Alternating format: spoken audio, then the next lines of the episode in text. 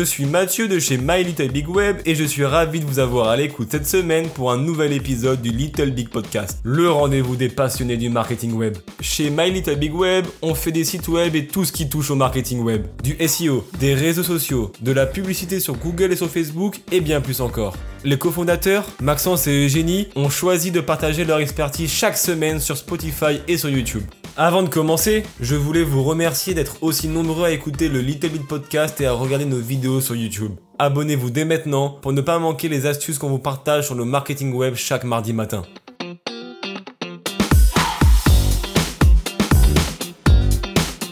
Aujourd'hui, Eugénie, cofondatrice de l'agence web Malita Big Web située à Montréal, va aborder un point très important en marketing web, mais plus précisément en référencement naturel, la recherche de mots-clés.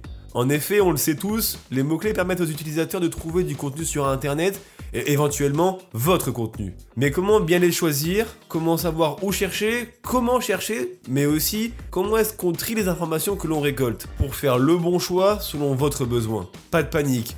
Eugénie va se faire un plaisir de répondre à toutes ces questions et en espérant vous aiguiller comme il le faut, nous vous souhaitons un très bon épisode du Vitamine Podcast et moi je vous dis à la semaine prochaine.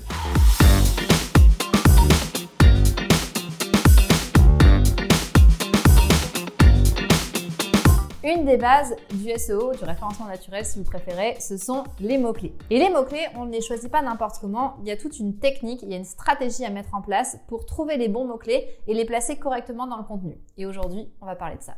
Pour commencer, on va définir ce qu'est un mot-clé en référencement naturel. En référencement naturel, donc en général sur un moteur de recherche comme Google ou Bing ou autre, le mot-clé ça va être la recherche que vous faites dans le moteur de recherche. Donc si on prend Google, c'est n'importe quelle recherche que vous faites dans Google, c'est un mot-clé. Même si vous tapez euh, trois mots, c'est un mot-clé. Donc on dit mot-clé par habitude parce que c'est vrai que historiquement, il y a beaucoup de gens qui tapaient un seul mot-clé dans Google.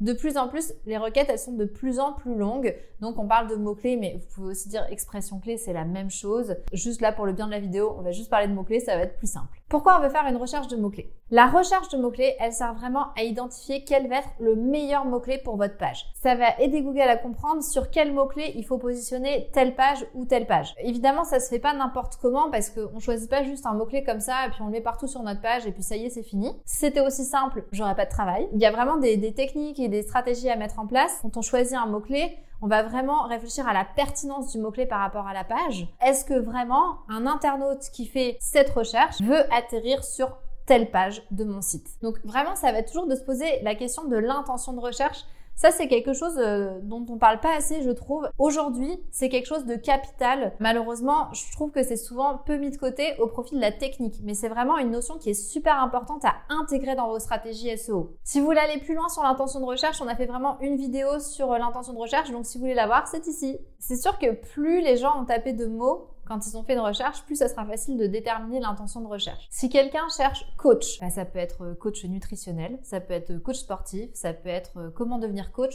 En fait, on ne sait pas. La personne a juste choisi coach. Ça se trouve, elle a juste envie de savoir comment on écrit coach. D'ailleurs, si vous faites une recherche dans Google en cherchant coach, ben vous allez avoir euh, plein de choses différentes qui vont être proposées. Même Google, ne sait pas quelle est votre intention de recherche, qu'est-ce que vous attendez vous quand vous faites cette recherche-là. Donc souvent, quand on va euh, choisir un mot-clé, ça va être un mot-clé avec plusieurs mots. Parce que en général, un seul mot, c'est trop générique. On ne sait pas ce que l'internaute veut. Si on ne sait pas ce que l'internaute veut, c'est difficile de lui donner le bon contenu. Si je reprends cet exemple de coach, par exemple, bah, si la personne elle cherche coach sportif, ça donne déjà une bien meilleure idée. Et là, si je suis coach sportif, oui, je veux me positionner là-dessus. Dans ce cas, peut-être que le contenu le plus pertinent, ça va être de présenter ma page de service de coach sportif. Si l'internaute, il a cherché euh, coach sportif Montréal, ben encore mieux, on va présenter une page en rapport avec coach sportif à Montréal pour dire je suis à Montréal. Si la personne elle a cherché comment choisir son coach sportif, eh bien peut-être que là on aura plus d'intérêt à aller positionner un article de blog, ça va être plus pertinent. Et si c'est plus pertinent, Google a plus de chances de le positionner dans les premiers résultats.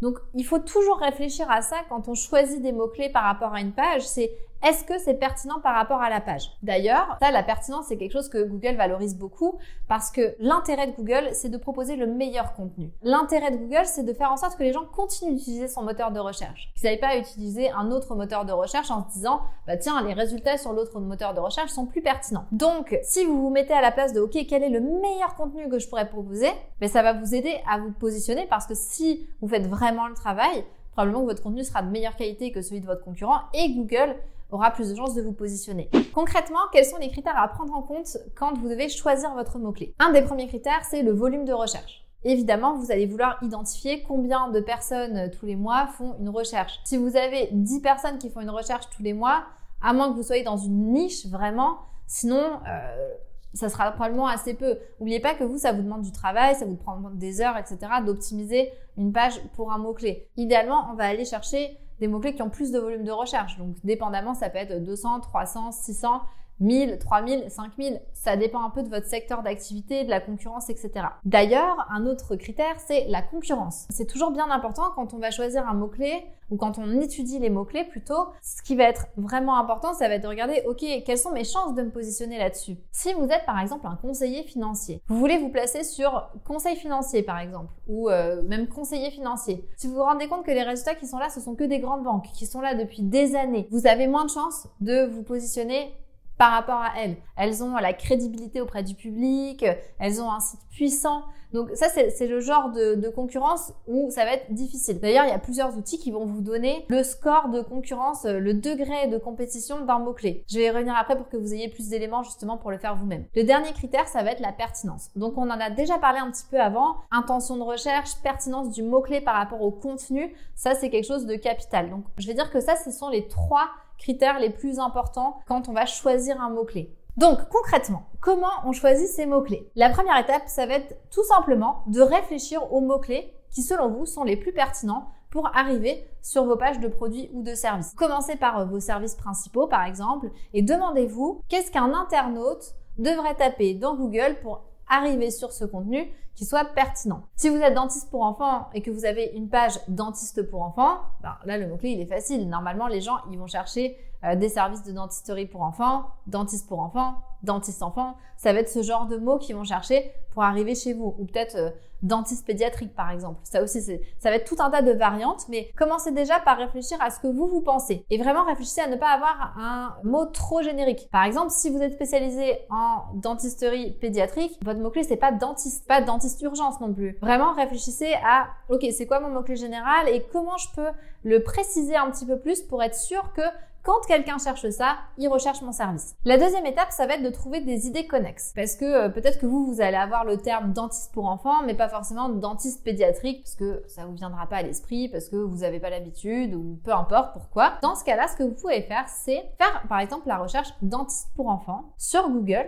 et vous verrez que quand vous faites une recherche, vous avez d'autres suggestions qui apparaissent. Ça s'appelle Google Suggest et les suggestions, elles viennent pas de l'opération du Saint-Esprit, c'est Google qui a déterminé que c'était les recherches les plus pertinentes par rapport à la recherche que vous faites. Donc souvent, on va avoir euh, des précisions, donc ça veut dire que ce sont des mots-clés que les gens cherchent un peu plus, ou alors ça va être des synonymes. Donc vous, c'est intéressant pour vous de prendre ça en considération dans votre euh, liste de mots-clés. La troisième étape, ça va être d'utiliser un outil, parce que là, euh, c'est un peu système D, on va dire pour le moment. Des outils, il y en a plusieurs que vous pouvez utiliser. Il y en a qui sont gratuits, et il y en a qui sont payants. Dans les outils gratuits, souvent, euh, bah, les outils gratuits qui sont efficaces, ça va être les outils de Google. Donc on va avoir par exemple Google Keyword Planner, qui est un outil habituellement qui est plus utilisé pour la publicité, pour ceux qui font du Google Ads. Pour les gens qui payent des annonces, bah, Google donne accès à euh, toute euh, une liste de statistiques par rapport aux mots-clés. Donc justement, leur volume de recherche, le prix des mots-clés. Le prix des mots-clés va vous donner un peu une idée de la concurrence. Parce qu'évidemment, un mot-clé qui coûte 15 dollars, ça veut dire qu'il y a plus de concurrence qu'un mot-clé qui coûte 2 dollars par exemple. Pour ça, vous allez être obligé d'ouvrir un compte publicitaire, un compte Google Ads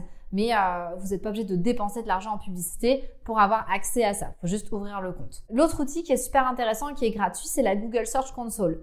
Que vous soyez en train de faire une recherche de mots-clés ou pas, dans tous les cas, moi je vous conseille de installer la Google Search Console, en tout cas de donner accès à la Google Search Console aux données de votre site. Là, euh, je ne vais pas vous expliquer aujourd'hui comment on fait parce que c'est un, un, petit peu long, mais c'est pas si compliqué. Il y a sans doute des gens qui font euh, des démonstrations de euh, comment installer la Google Search Console. En tout cas, faites-le. Vous allez savoir comment votre site performe, sur quel mot il se positionne déjà et plein de données sur le positionnement des mots-clés, etc. Ceux qui ont le plus de volume. Donc ça, ça va vous aider aussi à voir, ok, quel est l'état des lieux en ce moment? Parce que si vous vous positionnez déjà sur un super bon mot-clé, ça serait dommage que ben, vous changiez et que finalement ben, vous, vous optimisiez mal votre contenu ou vous optimisez de façon différente qui vous amène moins de trafic. Donc ça, ça va vous donner aussi des indications pour déterminer les meilleurs mots-clés par rapport à ce que vous avez déjà comme trafic. Et ensuite, il y a tous les outils payants. Ils sont très bien en général.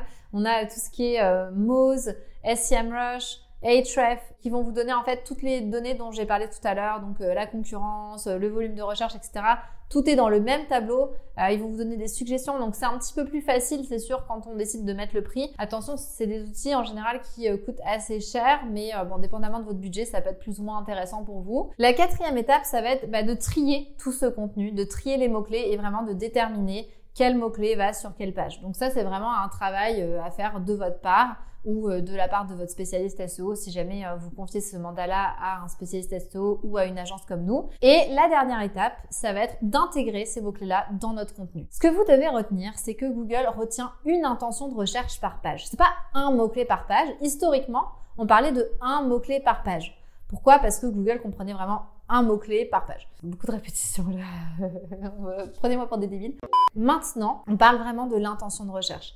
Et l'intention de recherche, elle peut se traduire par plusieurs mots-clés. On peut avoir dentiste pédiatrique, on peut avoir dentiste pour enfants. C'est deux mots-clés différents, mais avec la même intention de recherche.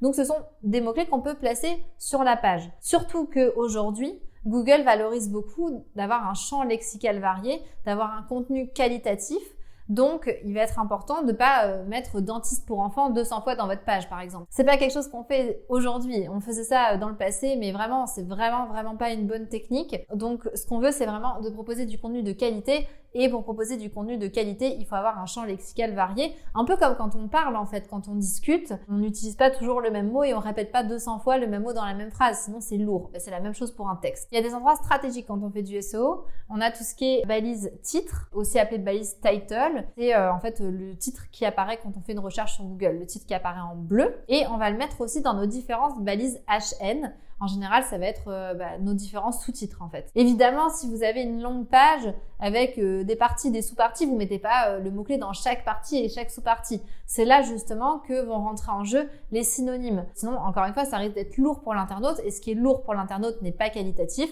donc ne sera pas mis en avant par Google. Et vous, ce que vous voulez, c'est être en premier sur Google. C'est un travail SEO, c'est long, c'est un peu prise de tête, il faut le dire, mais c'est ça qui fonctionne et c'est ça qui est payant à la fin dans votre stratégie SEO, c'est ça qui va faire que vous allez vous positionner. Si vous êtes motivé à faire la recherche de mots-clés par vous-même, faites-le. Si jamais vous vous dites que c'est du travail, que vous n'avez pas le temps, l'énergie ou l'envie, contactez-nous, ça va nous faire plaisir de vous aider. J'espère que ça vous a plu. Si oui, bah on se voit la semaine prochaine.